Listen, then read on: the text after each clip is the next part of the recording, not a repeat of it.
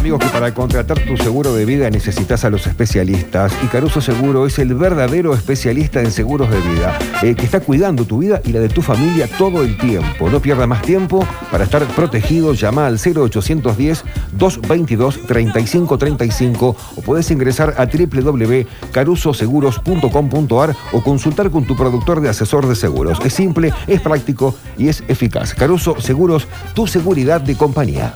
16.03 la hora en todo el país. 25.7 la temperatura empieza a subir y eso es porque llega Pablo Durio con el toque Durio para charlar en esta tarde hermosa de jueves que tiene ganas de ser viernes. ¿Cómo estás, Pablo? Buenas tardes.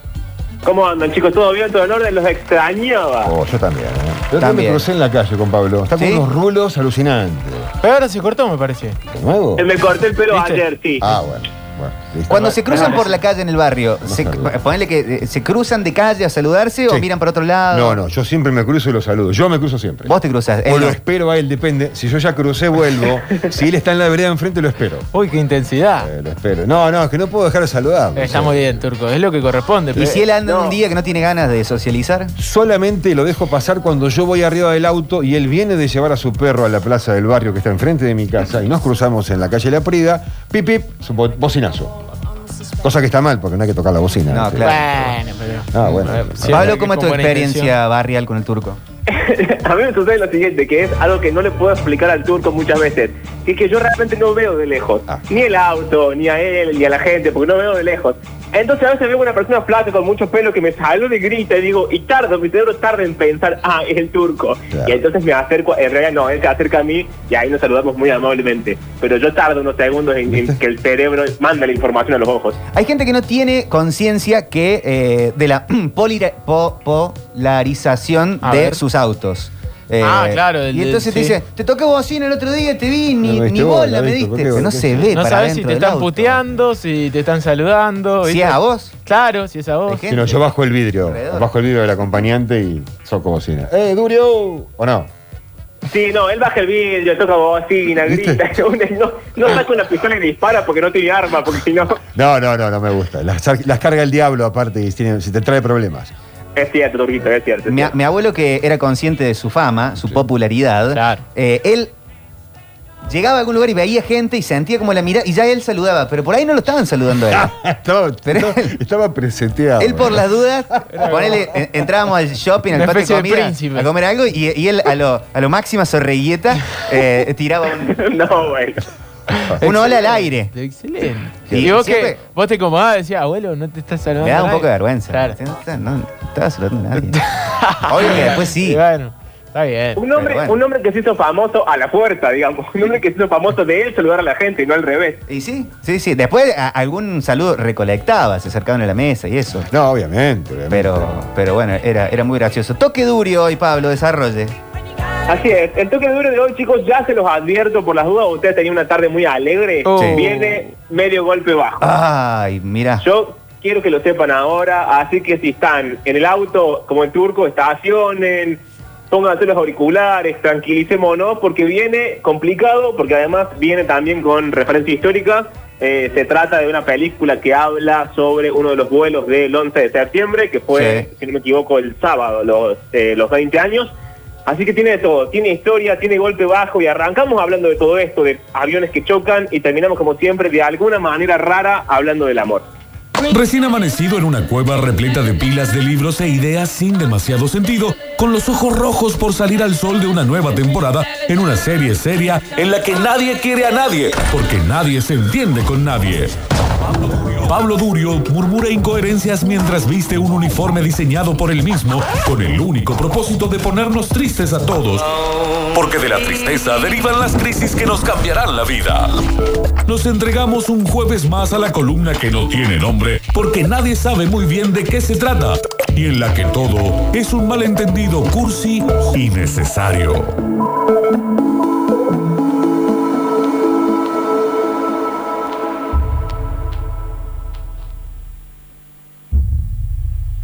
Vamos a arrancar de dos formas. La primera es con una cita de eh, un escritor italiano y la segunda es con el contexto, hacia dónde vamos. Eh, lo primero tiene que ver con Primo Levi. Primo Levi es efectivamente un escritor que estuvo en un campo de concentración nazi y un día a Primo Levi le preguntaron, los periodistas, si su experiencia le había servido para entender qué había sido el holocausto. Era ese momento en el que nadie se explicaba tanta maldad. Y él solía responder que eh, como humanidad teníamos el deber de no entenderlo del todo, porque entender el holocausto era situarlo en nuestro interior.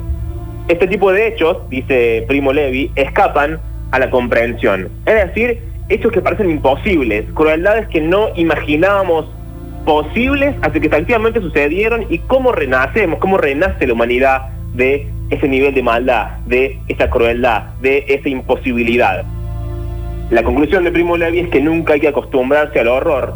El horror como el que sucedió efectivamente, y acá viene el contexto, el 11 de septiembre del año 2001, ustedes recordarán, a las 8.46 de la mañana, Mohamed Atta estrella el primer avión de American Airlines contra la Torre Norte de eh, el World Trade Center, que era básicamente el corazón financiero de eh, Manhattan. Y un poco más tarde, Marwan al-Sheni es quien estrella el avión contra la Torre Sur, el segundo avión, y que empieza a configurar el futuro que en, el cual vamos a estar parados todos. Pero esa misma mañana, además del tercer avión que choca contra el Pentágono, hubo un cuarto avión que era el vuelo número 93 de eh, United Airlines, sobre el cual escribió un eh, escritor, ¿verdad?, de redundancia inglés que se llama Martin Amis, en junio de 2016, un artículo llamado Lo que quedará de nosotros. Lo interesante del artículo es que él imagina, porque es eso, un ejercicio de imaginación, cómo era ser el tripulante de este cuarto vuelo que no alcanzó el objetivo, y ya les cuento por qué, si es que alguno aún eh, no lo sabe. Lo que pasa con el vuelo 93 es que es secuestrado también por un comando islamista, el 11 de septiembre efectivamente, y hay una película que se llama United 93, que es el número del avión y el número de, la empresa, y así es como llaman ellos a los aviones, es el nombre de la compañía y el, el número del avión. Lo digo porque la película sucede en un plano muy interesante que es básicamente cuenta el día a día de ese momento, el minuto a minuto de ese momento. Gente que va a trabajar, el capitán de vuelo, la azafata, los pasajeros, gente que sube un avión, eh, también tiene planos y contraplanos con las torres de control, con las oficinas centrales, con eh, alguna parte de eh, las Fuerzas Armadas. Entonces, básicamente gente que habla todo el tiempo, que se preocupa por lo que sucede y en principio que tiene un día normal. En la película no hay grandes discursos, no hay una gran épica, no hay un momento de eh, llanto donde alguien dice algo memorable. La película sucede como sucede un día a día de cualquiera de nosotros. Para ejemplificarlo, vamos a ir al primer audio de eh, día de hoy, en el que van a escuchar esto, gente que se sube al avión, arrancan con los pilotos que están hablando de dónde, dónde sos vos, yo soy de tal lado, yo soy de tal otro, dónde vamos, viste el clima, boludeces cotidianas. También van a escuchar las azafatas que vienen contándose chismes de otra gente y también va a haber un audio en el medio que tiene que ver con el momento de la espera, de vuelo tal, número tal, a la cola número tal, sí, no sé qué, pongan las cosas acá, bla, bla, bla. Nada importante, nada interesante, pero así arranca eh, United 93, así arrancaba el 11 de septiembre.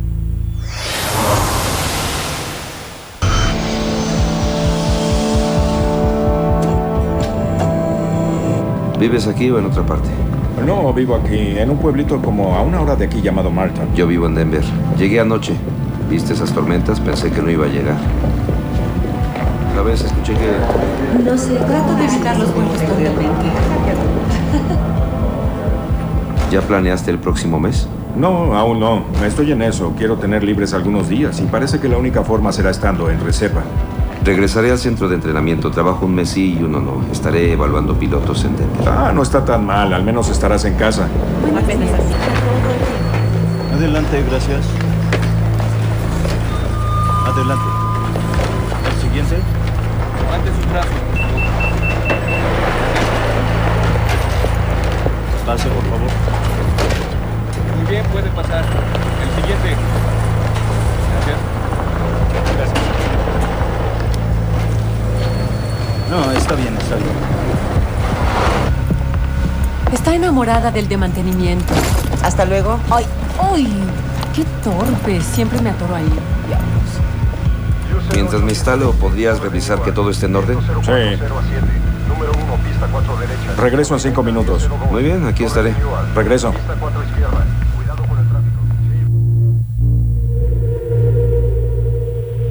Toda la película sucede así, digamos, hasta que nos enteramos de los secuestros de los aviones, hasta que los primeros dos chocan contra las Torres Gemelas y hasta el final de la película, que cuenta el final del vuelo 93, la película sucede como un día a día eh, de cualquier persona que transite un eh, aeropuerto.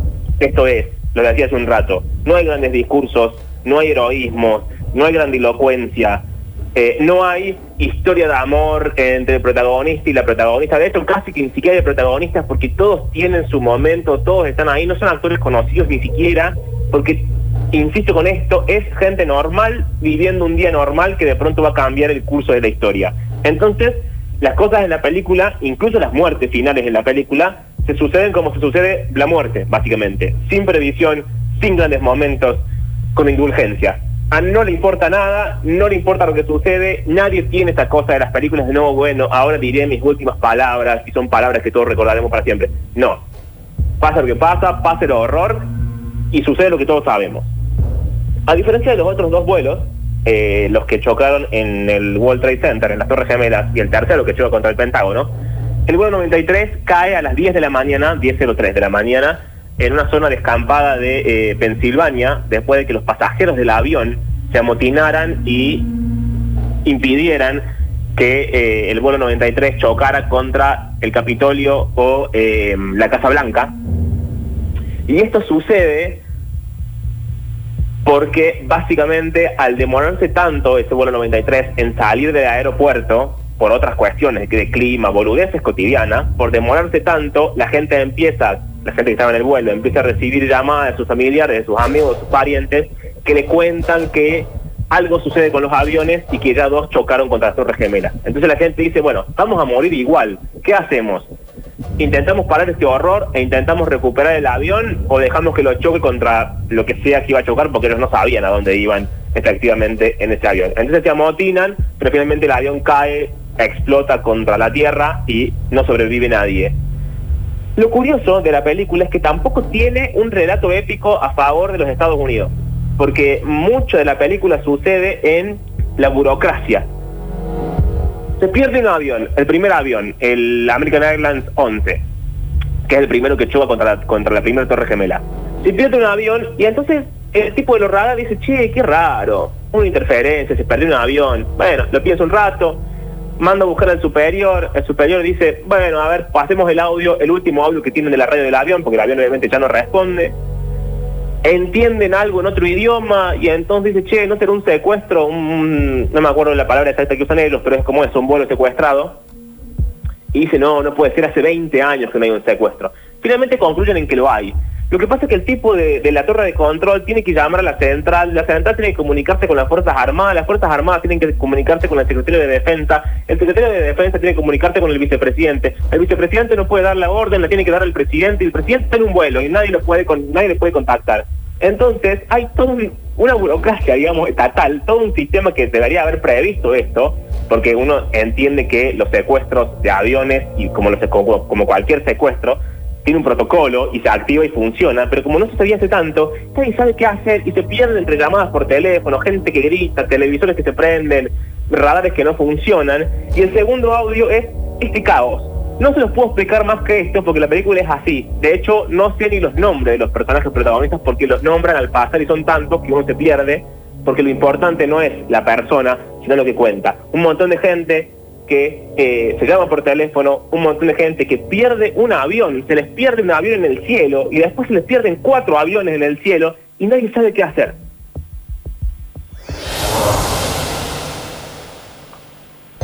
Aquí Nueva York, contacten a Washington. El Vamos, sir, adelante.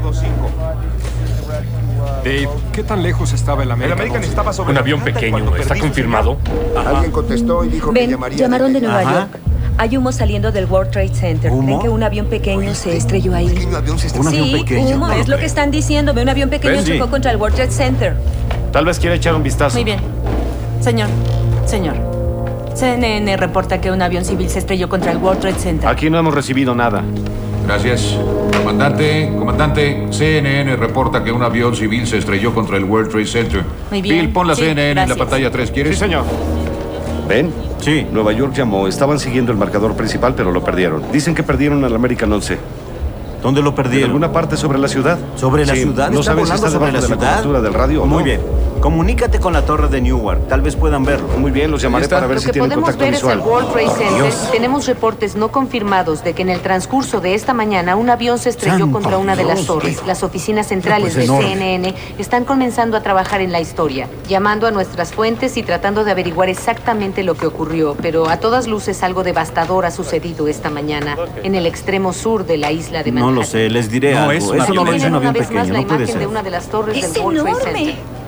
Mira el tamaño de ese agujero. No Tengo un mal presentimiento sobre esto y yo sé lo que digo.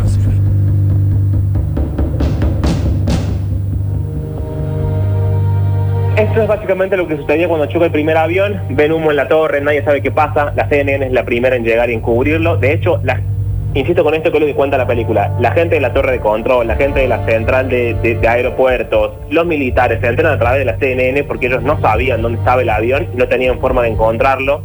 Eh, intentan mandar eh, aviones de, de las Fuerzas Armadas, digamos, pero la orden la tiene que dar el presidente, el presidente no lo encuentran. Entonces, básicamente, como que no hay una cabeza que decía nada y todos corren de un lado para el otro sin poder solucionarlo, como ese meme de, de Bob Esponja donde está todo prendido fuego. Bueno, eso.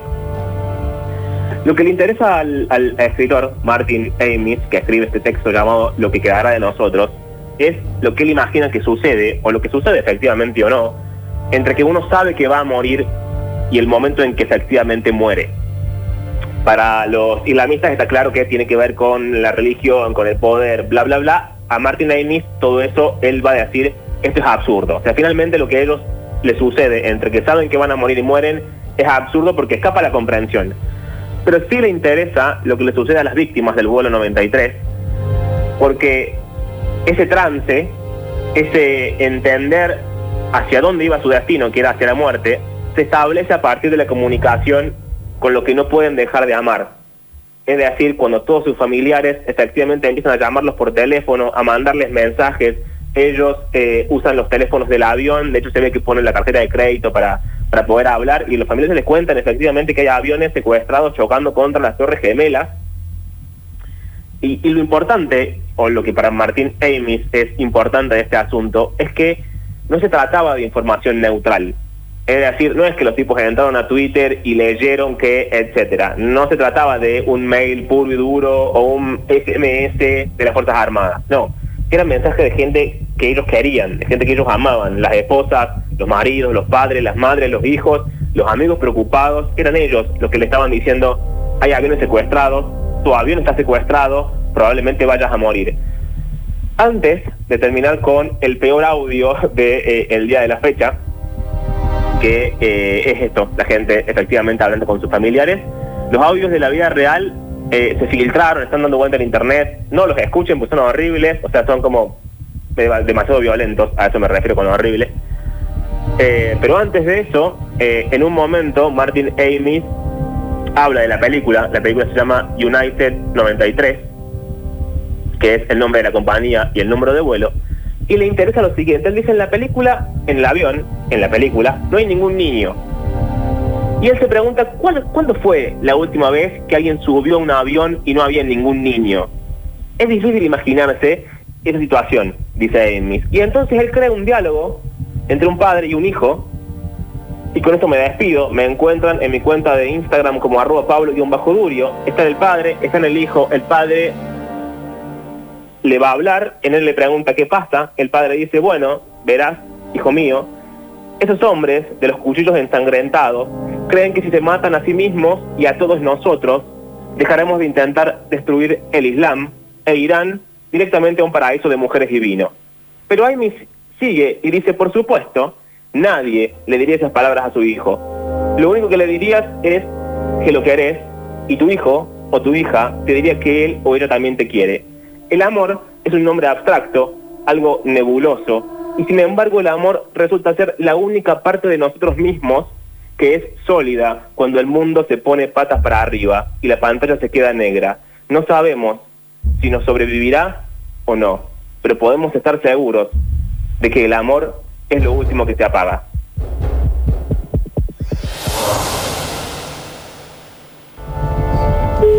¿Qué hacemos? ¿Qué tenemos? Tenemos cubiertos, agua caliente. agua caliente. Ya le di el Tenemos extinguidor también. ¡Oye tú! ¡Ey, regresa! ¡Saltado! ¡Déjalo ir! Bien. Ah, ¿Esa cosa era? ¿Dónde estaba sentado? muy bien. ¿Dónde estaba sentado? ¡Tiene una bomba! Vamos volando en la bomba. El avión es una bomba. ¿Realmente podrían subir una bomba a El este señor que estaba frente a usted dijo que no creía que fuera real. Lo sé, también me lo pareció. ¿Cómo subirían una bomba a bordo de ¿No este cree que avión? sea de verdad? ¿Cómo subiría una bomba a bordo de un avión? Digo a ese No hay manera de que pudiera subirla. Jack, ¿estás ahí? no Se puede pasar todo por tipo de cosas. Despierta, cariño. Pasar eso por seguridad. Había cables y tenía no sé qué cosa. Muy bien. Solo quería decirte que te amo. Vamos a volver al aeropuerto. Te quiero. Vamos a volver al Tengo que aeropuerto. darle el teléfono a Linda. Adiós, papá. Adiós. ¡No vamos a volver! Si los. Te quiero más que a nada. de volar esta cosa. Quería decírtelo. A a Y-. No, no. ¿Qué tal si...? Por favor, dile a mi familia que los amo. Adiós, cariño. No, no, ¿qué? Por favor, dile a mis padres que los amo. Y te quiero muchísimo.